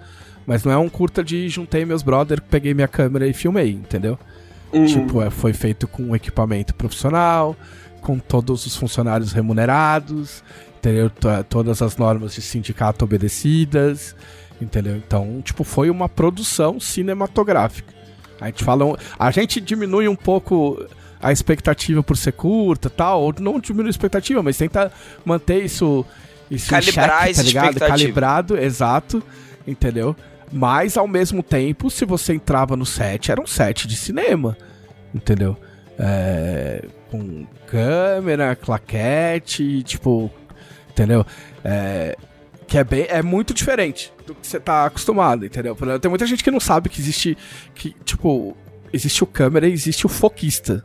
Tipo, existe uma pessoa específica só para ajustar o foco da câmera. Sim. Enquanto a câmera tá rodando, por exemplo. Que é uma coisa que eu, eu sabia, mas assim, nem sempre as pessoas sabem, entendeu? É, tem, então... tem, tem uma função que eu acho muito curiosa, que eu não sabia a existência também, que é o continuista, né? Que é um Sim. cara que ele fica atento nas cenas, só para ele garantir que, por exemplo, se, na, se numa. Como as cenas são gravadas, não são gravadas necessariamente cronologicamente. Ah, elas não são. Então, então o cara tem que se assegurar de manter essa cronologia, porque, por exemplo, se o cara, por exemplo, ele recebe um golpe no olho e fica com uma cicatriz na segunda cena. Sim. Então, nas cenas seguintes, ele tem que estar tá com essa, essa maquiagem dessa cicatriz. Sim. E como as cenas são gravadas fora de ordem, é muito fácil deixar passar isso batido. Eu tô dando um exemplo Sim. meio óbvio de, pô, uma coisa no rosto do ator, mas mas às vezes pode ser um objeto que tá no cinto dele, alguma coisa assim. Às vezes é, é posição no corte. Eu, eu, vejo eu vejo muita.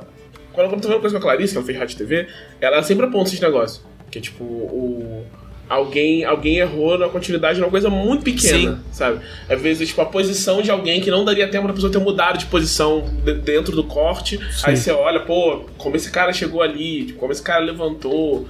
Tipo, a, a taça tava na outra mão, sabe? Sim. Coisas assim. Aham. E tem, tem vezes que eu vi, eu vi um.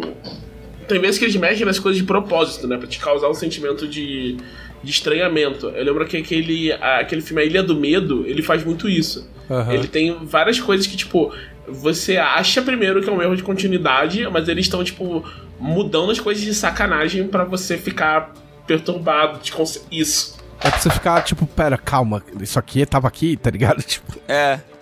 ah, isso é, isso é muito legal, eu vou anotar esse negócio. É, É, cara, mas assim, ó, a máquina inteira funcionando é, é- é, tipo, é, é muito. É muito legal.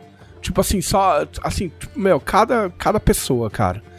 Desde o pessoal da parte elétrica, tá ligado? Que tem só uma galera pra cuidar da parte elétrica, cuidar dos geradores, cuidar das luzes, puxar os cabos.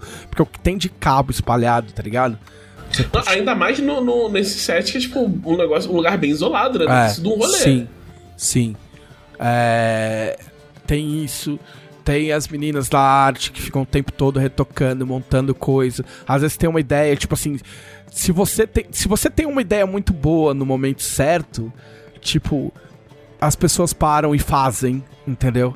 Teve uma coisa que eu não posso contar também, mas teve uma, uma ideia que a gente teve que a gente falou, meu, será que dá? E aí, tipo, era de um dia pro outro que tinha ter uma cena onde isso podia aparecer e a gente conversou e, tipo assim, a pessoa fez o bagulho, tipo, com muito cuidado, tipo, muito, sabe? Não é um- uma coisa largada, ah, vamos pegar uma plaquinha e botar uma plaquinha escrita com escrita mão. Não, cara, tipo assim, é, o bagulho é muito coisas que a gente teve que corrigir, teve coisas que a gente notou na hora, tipo, fala, puta, caralho, isso aqui não pode por motivo X.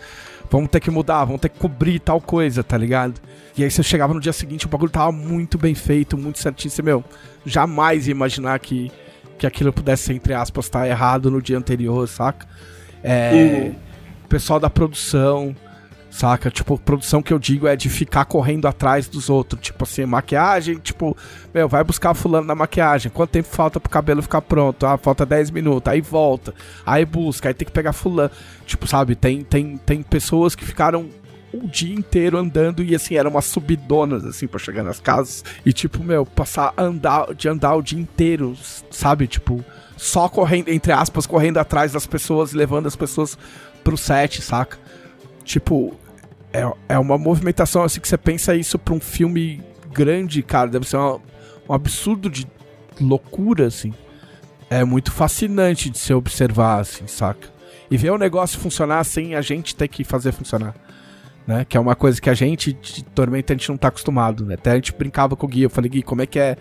Como é que tá podendo só assistir uma coisa funcionar sem ter que resolver Sim. pepino, sem ter que se meter, entendeu? E às vezes a gente até procurava o que fazer, tá ligado? Tipo, porque você também quer ajudar, entendeu? Então, tipo. Então é muito louco, assim. É uma experiência que eu. Eu ia falar que é uma experiência única, mas não vai ser única. Né? Até porque eu quero fazer outros curtos. Tipo, nem, nem que não seja. Mesmo que não seja de tormenta, assim. Foi uma coisa que eu resolvi nesse. Quer dizer, quer dizer, eu resolvi, né? Não depende de mim, né? Mas eu e o Fê, a gente tem uma relação muito boa, a gente sempre teve, por incrível que pareça, apesar de eu ter sido. A gente ter feito o Landau numa época em que eu não era o cara mais legal do mundo, o mais paciente do mundo. É, Mas se ele deixar, eu quero fazer mais coisa com ele. Vamos ver, vamos ver o que acontece, porque eu, sei lá, eu curti demais, assim. Até, até porque o, o Landau é premiado, né? Eu, eu lembro do Sim, o Landau ganhou o prêmio de melhor montagem no Festival de Brasília de 2008 e a gente foi, a gente ficou entre os 10 10 melhores curtas do AXN Film Festival Latinoamérica em 2008. Então eu sempre esqueci disso, mas o Landau passou acho que em cinco países latino-americanos cujos nomes eu não vou lembrar, mas ah, e aí até eu vi o. Porque o, o, o Landau foi produzido pela Pródigo, que é uma produtora lá de São Paulo, né? E aí o Feitos que foi lá outro dia e, e os caras têm grandão lá o, o cartaz do Landau Aham. ainda lá. Fiquei super orgulhoso e tal. E o Fê mesmo fala, fala muito bem pro, do, do curta tal. Foi meio. Foi meio um- um- uma. Uma. Tipo. Uma grande mudança, assim. Tipo, antes do Landau depois do Landau e tal.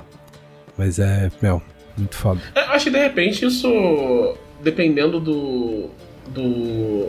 Eu não sei como é que tá a carreira do pessoal que trabalhou, né? Mas acho que pra muita gente que trabalhou nesse curta vai rolar a mesma coisa, né? Tipo, o cara vai ter uma carreira antes do, do curta de tormento e uma carreira depois do curta de tormento. Cara, é um. Assim, pelo que eu ouço o pessoal falar, né?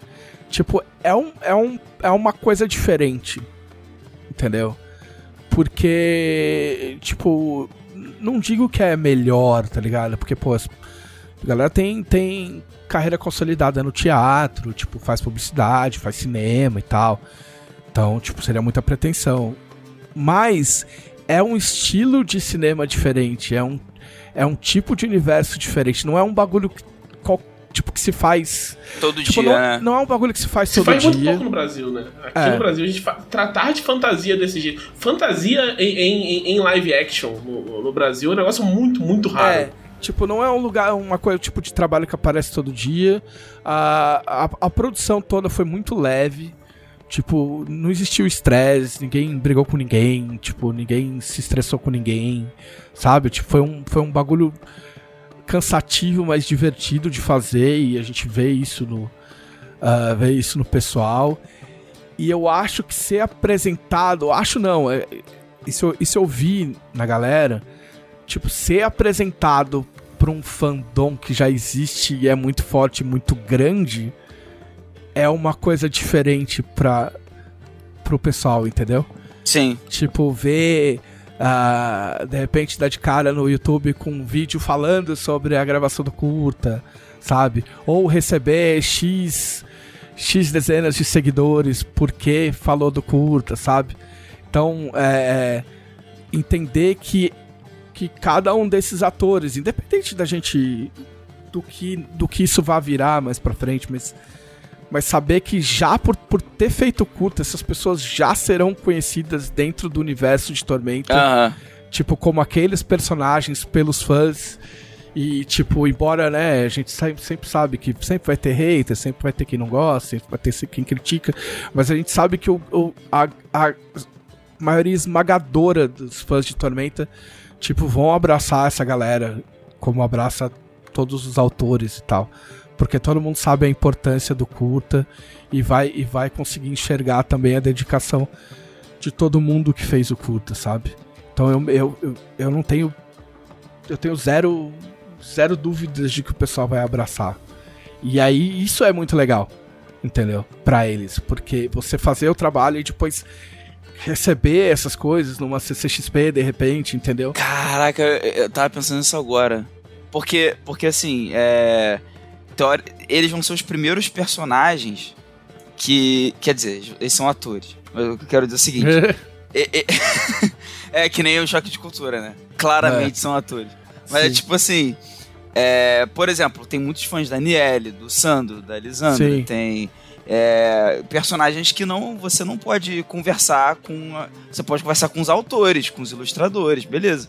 Sim. Mas assim, é, para um fã encontrar esses caras, esses atores, e poder conversar assim sobre o personagem, sabe? Sim. Pô, isso vai ser um negócio muito diferente, uma coisa meio inédita, assim, no, Sim. no universo de Tormenta. Você poder co- encontrar com o cara e falar assim, pô, como é que foi? Que, que- que- ah, sabe? Pô, vai ser muito maneiro isso. É, Uma CCXP da vida, sabe? Você vai poder apertar a mão do, do ator e ao mesmo tempo do personagem, tá ligado? É, é, tipo, Tipo assim, isso. Você vai tirar foto, tudo bem. A gente. A gente.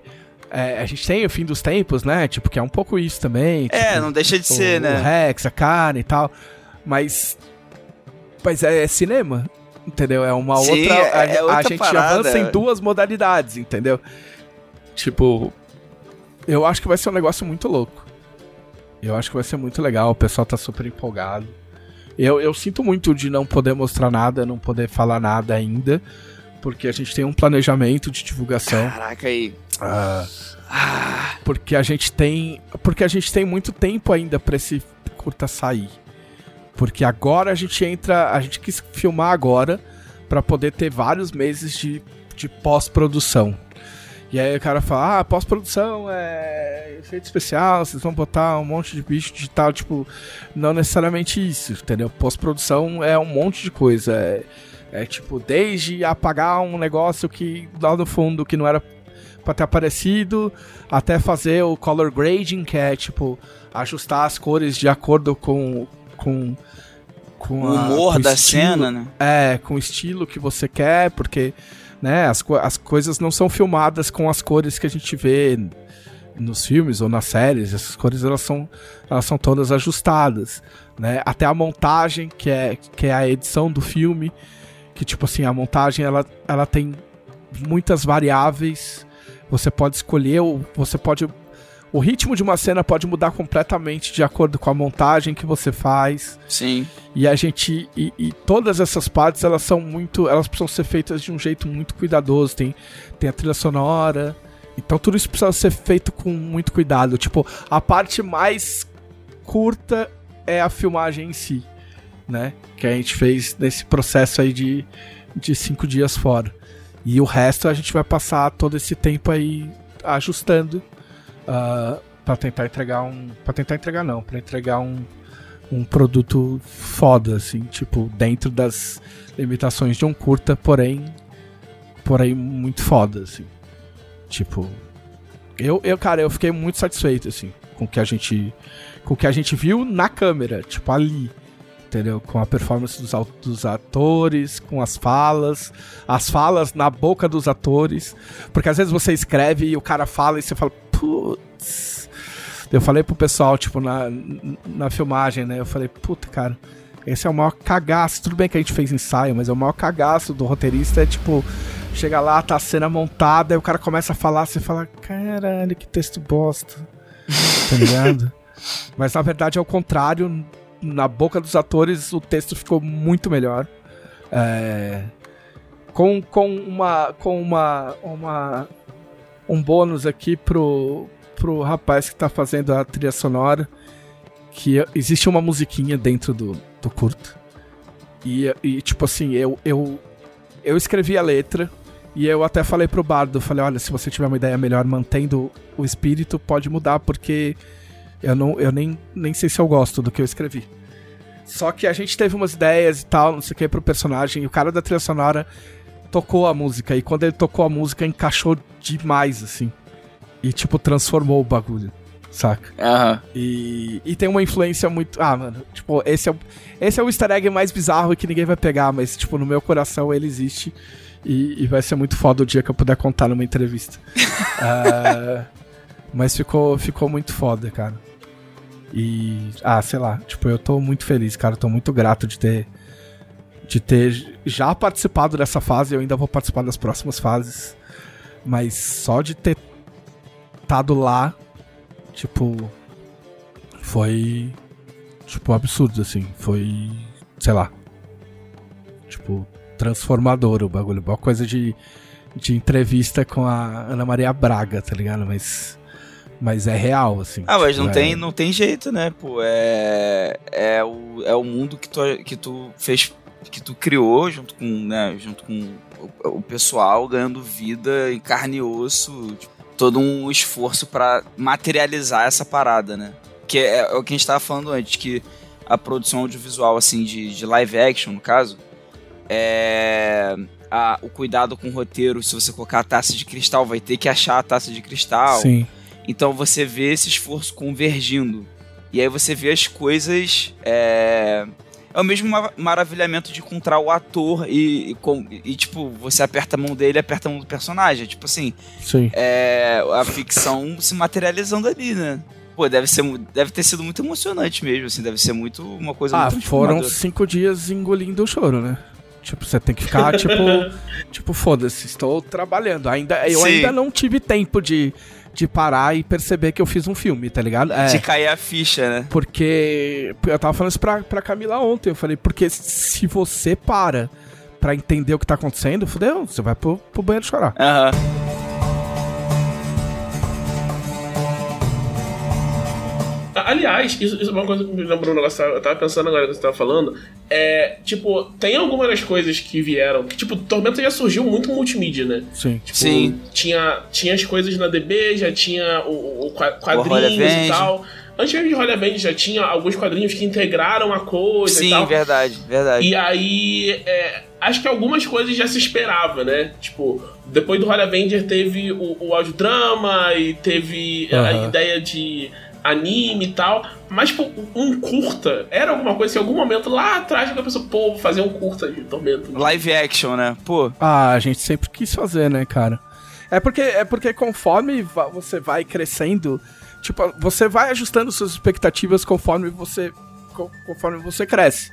Então, tipo, de fato, houve um tempo em que fazer um curta de Tormenta era uma ideia, sei lá, impra- impraticável.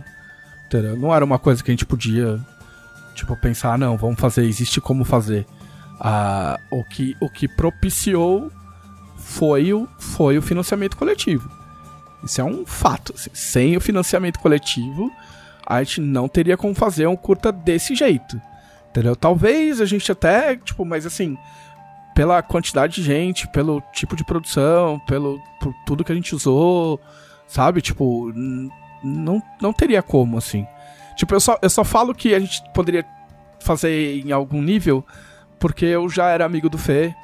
E o Fê, tipo, é fã, o Fê jogou a pandemia inteira Tormento. É, ele era já fã da Dragão Brasil e tal, então talvez a gente conseguisse ter uma ideia muito, muito, muito baixo orçamento e, e conseguisse fazer alguma coisa muito, muito, muito simples, assim. Mas nessa proporção, tipo, pra valer, sabe? Tipo, só com a ajuda dos fãs e só com o financiamento. Sem o financiamento seria impossível fazer o curta que a gente fez. Então é, é assim, é, é, é, é bom o curta porque talvez mais do que o, o, o livro, mais do que os itens que vieram junto com o Tormenta 20, mais do que qualquer outra coisa, no curta-metragem, o curta-metragem talvez seja a coisa mais palpável pro fã entender o que do que ele é capaz dentro de um financiamento coletivo. Verdade. É uma, é uma escala maior, né? É, Para além das recompensas in- individuais ali, pessoais que ele já recebeu. é.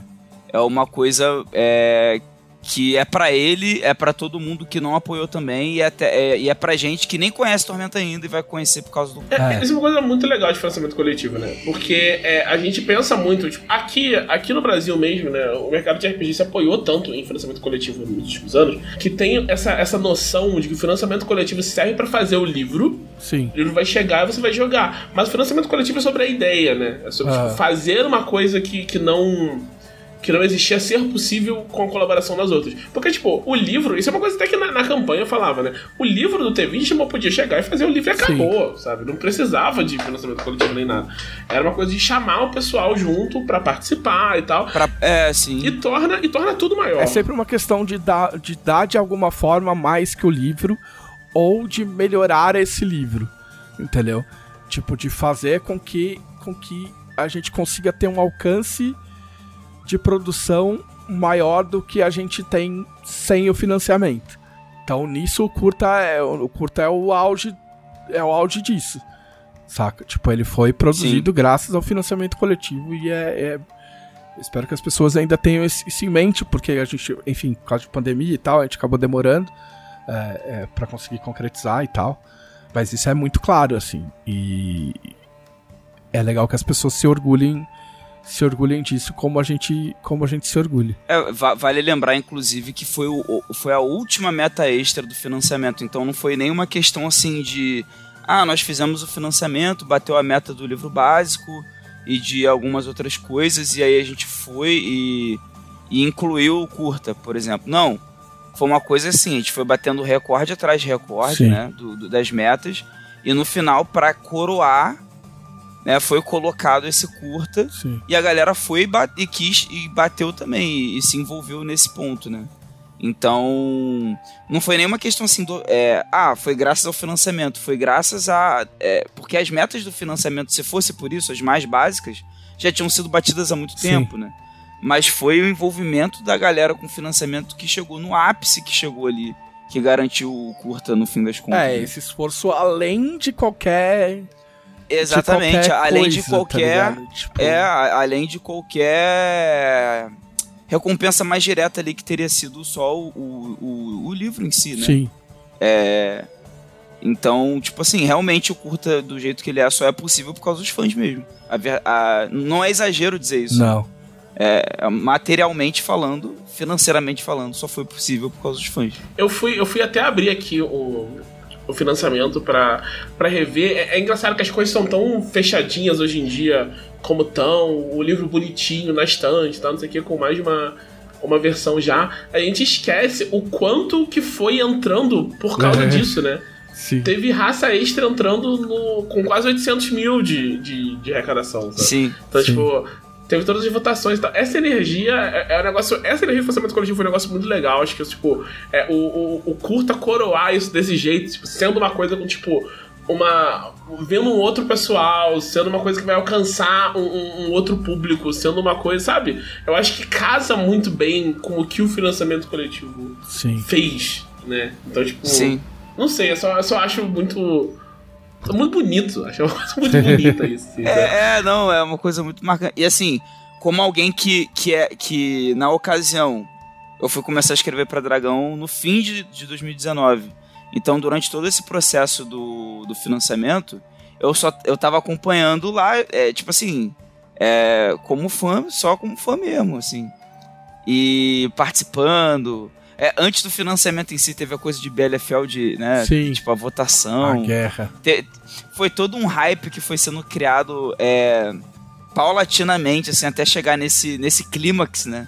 Sim. Que foi uma coisa muito histórica, assim. E, e é legal ver que o, o último fruto que vai, que vai, que vai surgir disso vai, vai vir aí agora para fe, pra fe, fechar com chave de ouro e quem sabe abrir para mais loucuras, né? É isso. Loucuras com doideiras. Tem, tem uma coisa do financiamento. Eu não sei se eu posso falar isso, se eu não puder, você fala e depois a gente corta. Mas, tipo, quando, quando foi começar o financiamento, eu só eu fazia coisa na Dragão, então não sei o que, mas tinha muito menos contato com a Jambuto que hoje, que sou funcionário. Sim. Então, é, quando começou, eu não lembro quem. Acho que foi o Trevisan mesmo, me mostrar, tipo, ah, o que, que você acha, tal, não sei o que, do, do, da página. E eu achei que a meta era muito alta. Uhum. Eu achei, tipo, cara, tem que baixar a meta e tal, não sei o que. Pô, não sabemos, né? Acho que até baixou antes de ir pro, pro, pro final, que eu achei, pô, era, eu não lembro o número, mas era um número que é, é, é surreal pra campanha de RPG que não são de Tormenta. E aí, quando saiu, tipo, quebrou o servidor do Catarse. assim, mas eu, eu também fiquei naquela de, ah, tipo, puta, será que vai e tal, não sei o quê. Será? É, mas, mano, foi foda. E, porra, não vejo a hora que vocês que vocês assistam, que dê pra mostrar os videozinhos. É, não, é, pra, talvez a galera que tá ouvindo a gente não, não tenha noção, porque acha assim, ah, o Thiago o Glauco, eles estão por dentro, eles estão sabendo não, sabe de nada. Tipo assim, eu não sei de nada, inclusive, é, tipo assim, é por isso que eu tô tão hypado quanto qualquer um que tá ouvindo agora, porque eu sei tanto quanto vocês é, sobre a história, sobre os personagens em si, eu não sei nada, não sei nada. É, então e até por eu ser, assim, eu sou bem entusiasta, assim, de roteiro audiovisual, é, tipo, fiz curso dessas paradas e tal, então para mim, é, a, essa recompensa, não que eu não me importasse com as outras, né, porque eu queria muito ter o Tormenta 20 com várias raças, várias coisas, mas quando eu vi essa recompensa, a primeira coisa que eu pensei, tipo, caraca, isso tem que acontecer, sabe? porque, enfim, eu sou muito entusiasta dessas paradas e tal, e, e eu tô tão hypado com todo mundo, quero muito ver. É, e sair conversando com geral e, e ver o que, que a galera achou também. Vai ser muito. Muito bem. Ah, a gente teve, a gente teve uma profissional dedicada só a making off, só pra vocês saberem. Nossa! Ah, eu, essa era uma das perguntas que ah, eu ia é. fazer, se, se. Porque você falou que uma hora você tava filmando lá a tempestade. Sim. Assim, ah, em algum, em algum ponto eles devem pelo menos ter filmado de celular um, alguns bastidores. Não, eu acho que eu. Talvez o elenco tenha filmado alguma coisa. Eu filmei um bocado, mas nada demais, assim, só uns pedacinhos de coisa para guardar tal. Mas a gente tinha uma profissional lá. Eu nem, assim, eu nem sei o que ela gravou, mas o Fê já falou que tem bastante coisa. Cara, coisa. E tem foto, tem, tem vídeo. Vai ser foda. Não sei onde só vai aparecer, como é que isso vai ser feito. Só sei que a gente teve uma profissional lá pra isso. Como hoje foi um pouco especial, né? Eu falei pra caralho, a gente ainda vai retomar o... Só lembrando, a gente ainda vai retomar o... a conversa do curta. Tem muita gente para falar do curta ainda.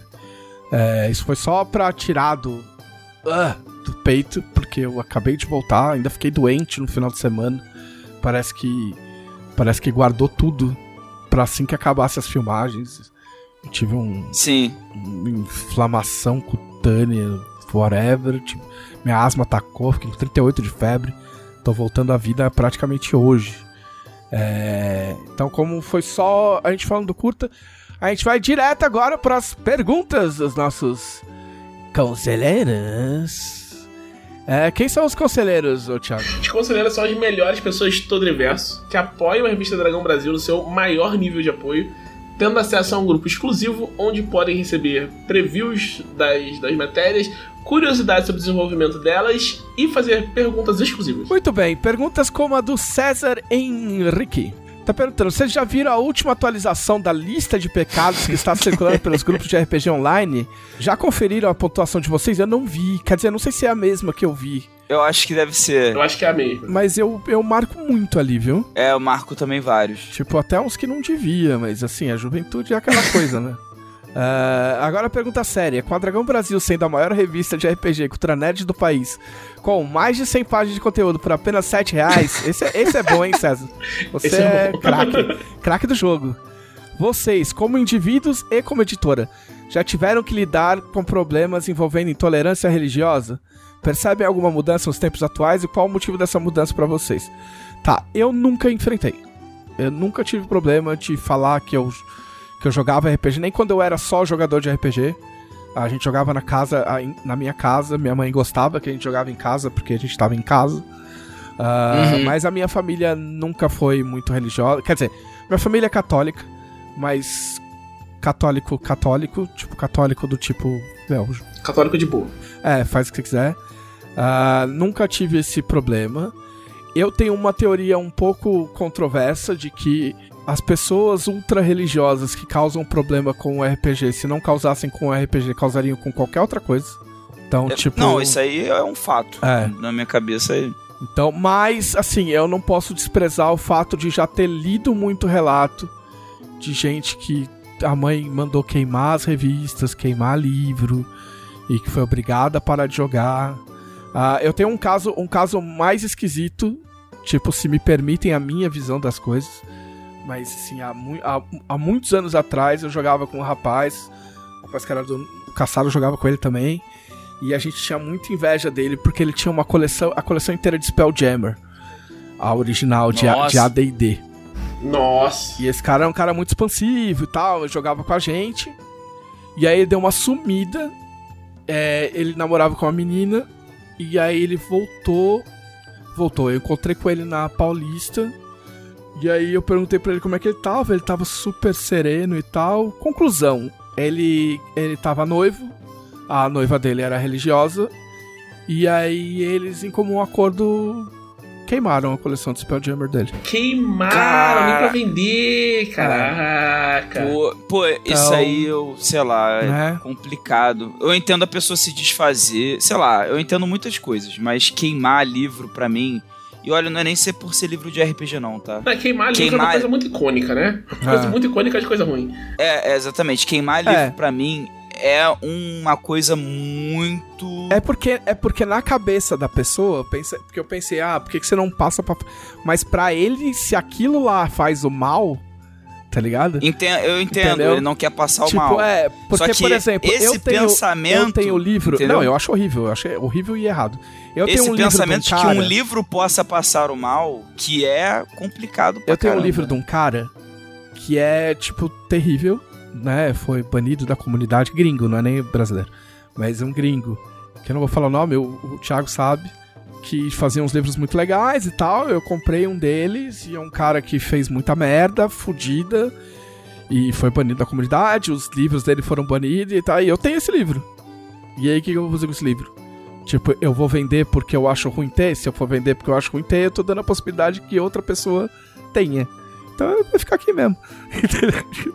Sim. vai ficar aqui, eu não vou Cara. divulgar o livro do cara, não vou falar bem da obra dele, e é isso, entendeu? Mantém-se o conhecimento. Então, Exatamente. que o cara trancasse num cofre, sei lá, entendeu? Mas enfim. É, não, se você tem algum livro que você. É, assim, você pode não querer se desfazer do livro porque você não quer passar adiante, por qualquer motivo. Mas destruir livro pra mim é uma coisa. É, é, é um sinal de uma coisa muito ruim. É. Tipo assim, Mas enfim, vocês tiveram alguma experiência rápida pra contar? Não. Quando eu tava no, no colégio, tinha um brother que jogava comigo, o, o Alan, que a família dele era muito religiosa. O, o Alan gostava muito de RPG. O Alan era muito bom de matemática. O, no, no colégio, ele inventou um teorema. Ele, inventou, ele descobriu um, um, um, teorema, uma coisa sobre calcular a área de um tipo específico de triângulo que não existia ainda. Ele fez. O cara é muito bom de, que isso? de matemática. É. E aí a gente jogava GURPS. E, e o, o Alan gostava muito de GURPS. E, o cara inventou um teorema, né? É, aí teve um dia que ele chegou na. A gente sempre soube que a família dele era muito religiosa, né? Mas não tinha problema. Até um dia ele chegou, olha só, minha mãe falou que eu não posso mais jogar RPG porque é, tá inventando um mundo, isso não tá de acordo com, as igre com o que a igreja diz e tal, porque Nossa. só quem cria é, é, Deus e tal. Não, essa eu nunca tinha ouvido. É, e aí eu fiquei assim, tipo, nossa, pô, tá bom, né? E aí passou, tipo, uns, uns dois meses e acho que ele resolveu as coisas em casa e voltou a jogar com a gente, assim. Mas foi um período que foi muito. Foi muito. É, é, eu falo dois meses, mas não sei quanto tempo foi. Mas foi um tempo, né? E Sim. foi um período que eu achei, eu achei muito esquisito, porque era uma coisa que ele gostava muito. Ele gostava muito, muito, muito, muito de RPG. E ficou separado, ficou distante disso um tempo, só porque, né? Tipo, era uma imposição religiosa. É. Cara, é, eu comecei a jogar RPG em 2003, né?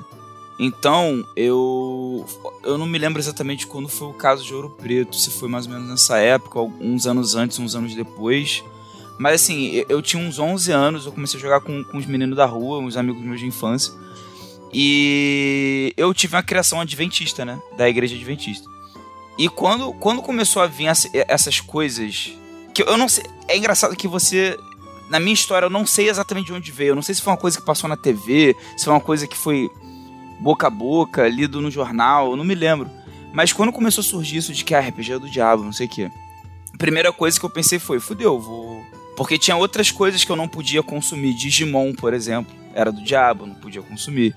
É, a primeira coisa que eu pensei foi, ah, pronto, é isso aí.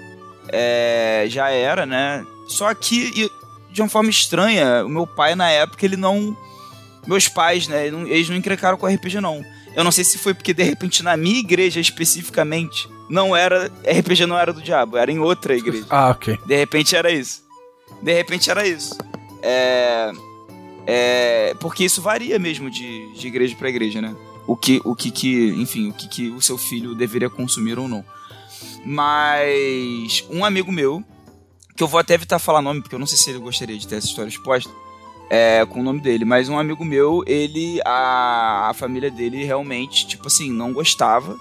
E ele não chegou a ser. Pro... Quer dizer, ele não chegou a ser proibido de jogar assim, expressamente. Mas a gente não podia jogar na casa dele, por exemplo. Então ele meio que jogava escondido com a gente. Sabe? Era uma coisa que ele fazia tacitamente.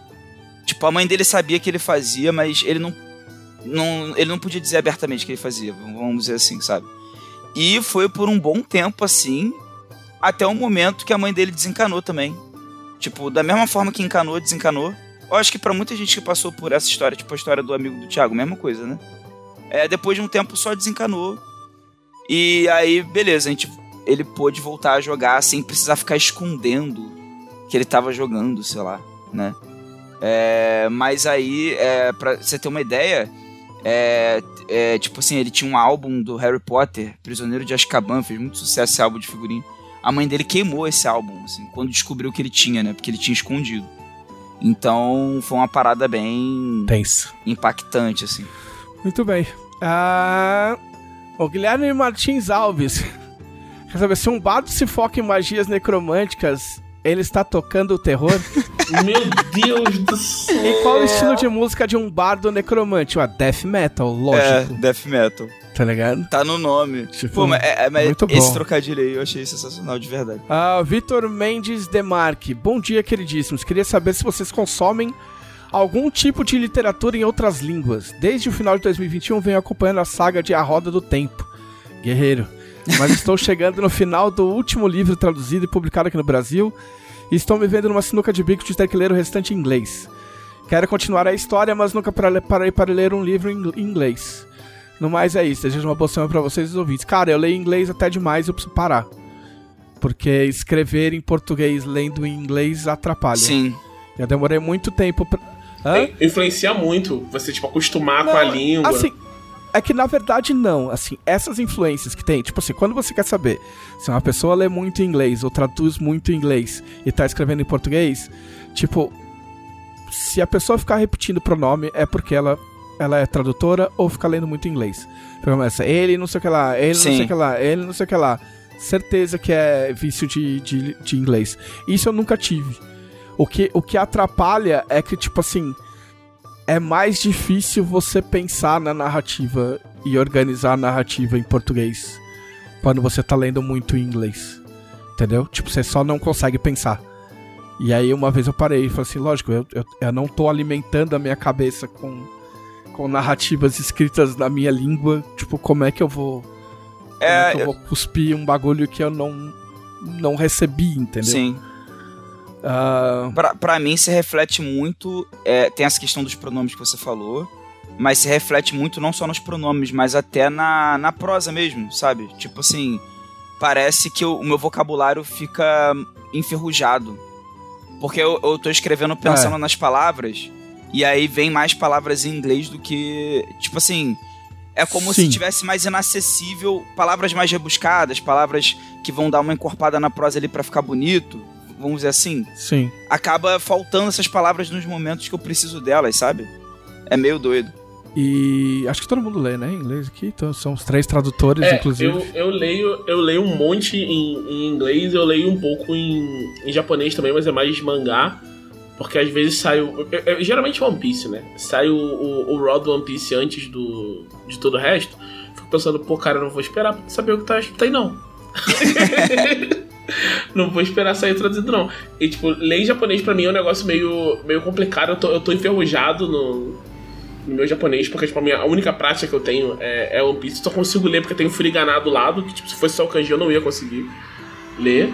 Mas tipo, é muito bacana ver. No, no processo de One Piece, eu leio One Piece em três línguas, né? Eu leio o Raw em japonês, eu leio a tradução que sai em inglês, depois eu, eu leio a tradução oficial que sai em, em português no domingo. Então, tipo, é, é muito bacana ver essa mudança que vai rolando. Tem coisas que eu entendi de um jeito, mas quando eu chegar na versão final, então, pô, eu, eu entendi completamente errado. Porque os caras passaram por um processo maior ali e tal, não sei o que, então é muito É. bacana. Aí sobre ler pela primeira vez, cara, tipo assim, é, é, é um pouco complicado. Ah, eu não sei, é- é- assim, pela tua mensagem eu não entendi se você já lê outras coisas em inglês, mas você nunca leu um romance ou se você nunca leu nada em inglês, né? É, porque é legal fazer um, É, ele falou, ele falou aqui que ele nunca parou pra ler um, livro, em inglês. mas eu não sei se ele lê quadrinhos, se ele lê ah, site. sim, sim. Porque o, o bom é ter uma escadinha, porque o, o, o problema do livro é que ele te, ele te. Assim, inglês é uma língua de merda, ela só te exige vocabulário. Tipo, você tendo vocabulário, você consegue ler praticamente qualquer coisa.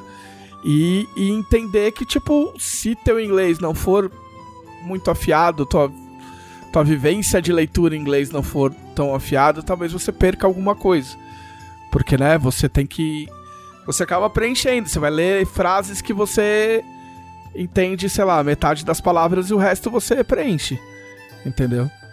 Então, tipo, eu dava exemplo pra, pra Camila, tipo, o cara fala assim: "Ah, fulano está sentado, está tava era frio. Fulano está na sala, sentado perto do fireplace. Você sabe o que é fireplace? Não. Mas sabe o que é fire? Sei, é fogo. E place? Ah, é lugar. Então, tipo, se o cara tá numa sala, tá frio, e tem o lugar do fogo, o que, que é o lugar do fogo? Ah, a lareira. Ah, então tá bom, é isso. Entendeu? A lareira. Aham. Entendeu? Então, tipo, sempre que puder fazer isso sem olhar dicionário. Hoje em dia, no Kindle, você, tipo, só clica, já aparece o significado da palavra. Eu ia falar isso. Entendeu? Eu acho que vale a pena. Não ler em inglês é limitar o teu alcance de conhecimento. Simples assim. Tipo, você deixa de ler coisas que talvez jamais cheguem em português. Então sempre é uma vantagem, né? Então, talvez seja essa tua boa desculpa aí pra investir. O César Henrique de novo.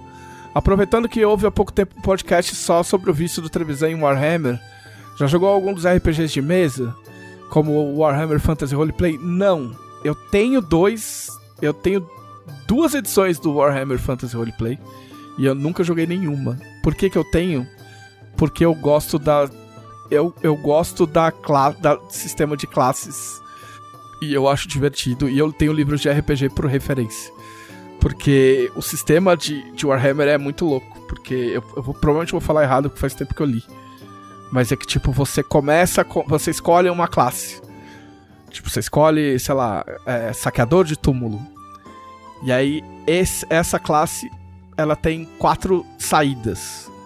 Então, sei lá, vamos supor, de saqueador de túmulos você pode virar caçador de rato, uh, capanga e sei lá o que. Ah, tá. Entendeu? Aí você só pode ir pra, essas, pra uma, uma dessas quatro. Aí você vai pra uma dessas quatro. Essa que você escolheu tem mais quatro saídas. E aí você vai formando o teu personagem, saca? Uma árvore de. É, de- e o Warhammer de tem, tem facing no combate, né? Tipo, tem, tem facing, que é o lado que você tá, faz diferença. Tem dano localizado. Tem é, tabela de crítico localizada. Tem tabela de doenças.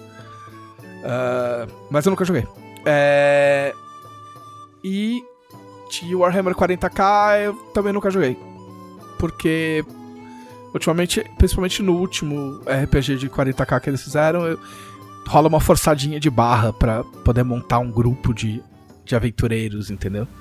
Porque ninguém se bica. entendeu? Todo mundo é, É, é. tipo, é só treta. Tipo assim, no, no, no futuro fudido, só há treta. É a tradução do, de Warhammer pra mim. Entendeu? Então os caras forçaram a barra, fizeram uma galáxia que ficou isolada por causa de um evento, e aí as pessoas.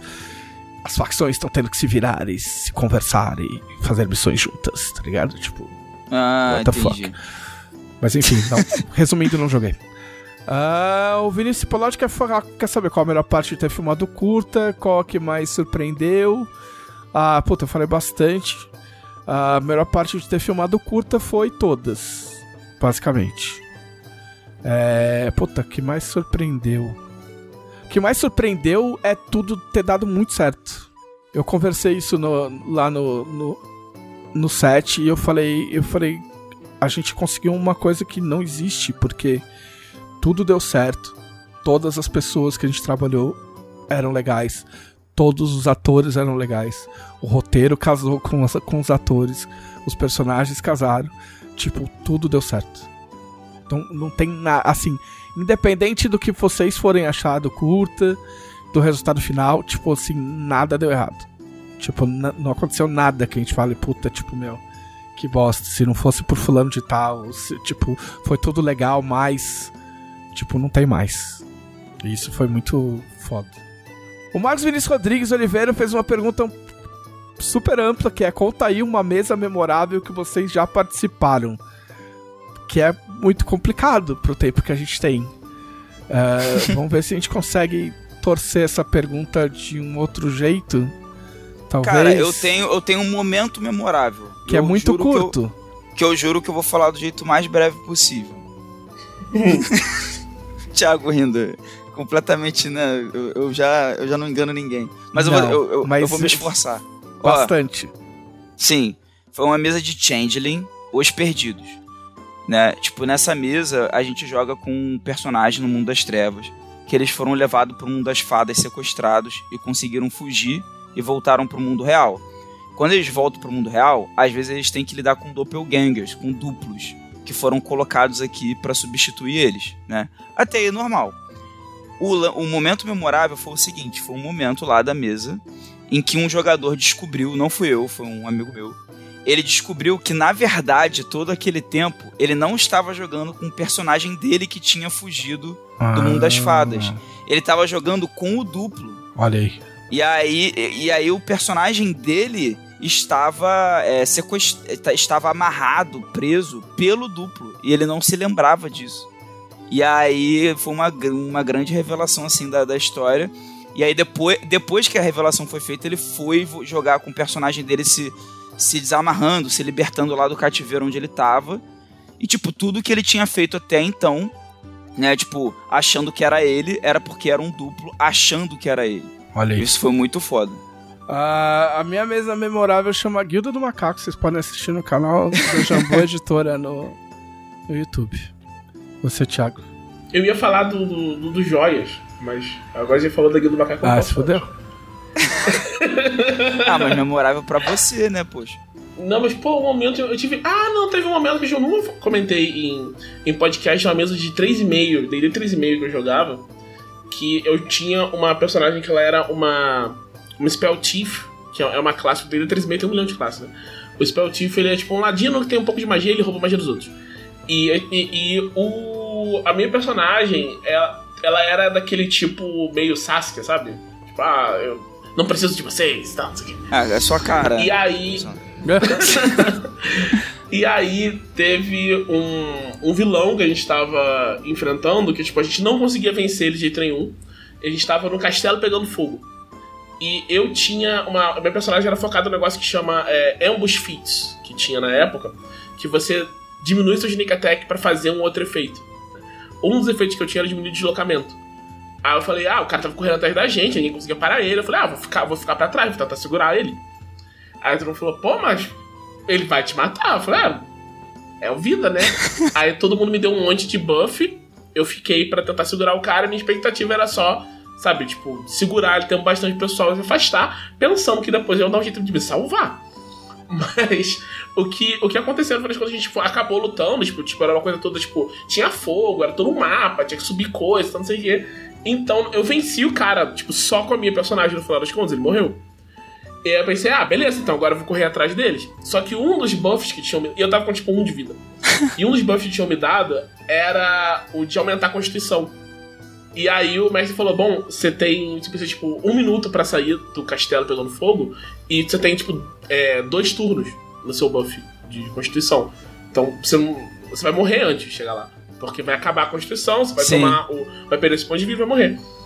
Aí eu falei, ah, então eu acendo um cigarro e espero. Cara, E a personagem morreu ali. Eu achei muito, Porra. muito legal esse momento. Eu lembro dele até. Eu lembro em detalhes dele até hoje. Ah, o Enzo Venturieri fez uma pergunta do Curta, mas eu, eu acho que eu respondi durante o podcast. Espero ter respondido. Qualquer coisa você pergunta de novo, Enzo. Ah, que é sobre o trabalho criativo, como é que é adequar o elenco e tal. Ah, e pra terminar, o Sasha Borges Lucas falou que é sem treta e que é pra mim a pergunta. A sociedade dos Dushidaki é socialista? Ó, a sociedade dos Dushidaki é Dushidaki. É, agora, mais que isso, é, eu não sou mais o pai dos, dos Goblinoides. O pai dos Goblinoides é o Leonel. Eu não sei mais de nada. Aí, se você quiser arriscar e perguntar pra ele, você pergunta pra ele. é isso, recados finais, Thiago. Pessoal, assistam na. Te... A gente vai. Isso vai sair na sexta? Na terça que vem, que é dia 11, vai ter o último capítulo de Buquê de Espinhos no Twitch da Jambô. Então, colhem lá pra ver na conclusão da nossa mesa de, de Blue Rose. E ela tá bem legal. Me sigam no Twitter, arroba Thiago Rosa. Muito bem, Glauco. gente, a cena é Dragão Brasil, né? Como já foi mencionado. Até o conselheiro fez hoje também a, a propaganda. Muito bem. É, mais 100 páginas de conteúdo. Leiam meu conto que saiu na última Dragão, Essa Pedra, é, que eu acho que tá bem legal. É, me, digam, me digam lá no Twitter, arroba Glauco Lessa, ou no grupo dos conselheiros o que que vocês acharam da, do conto. E me sigam lá no Twitter também, arroba eu sempre tô por lá, de olho nas coisas que estão acontecendo. o observador. É, muito bem, eu sou o JM Trevisan, me sigam no, no Twitter, arroba JM Trevisan. É isso aí. Este foi o podcast da Dragão Brasil, a maior revista de RPG e cultura nerd do país. Até semana que vem. Ei. E...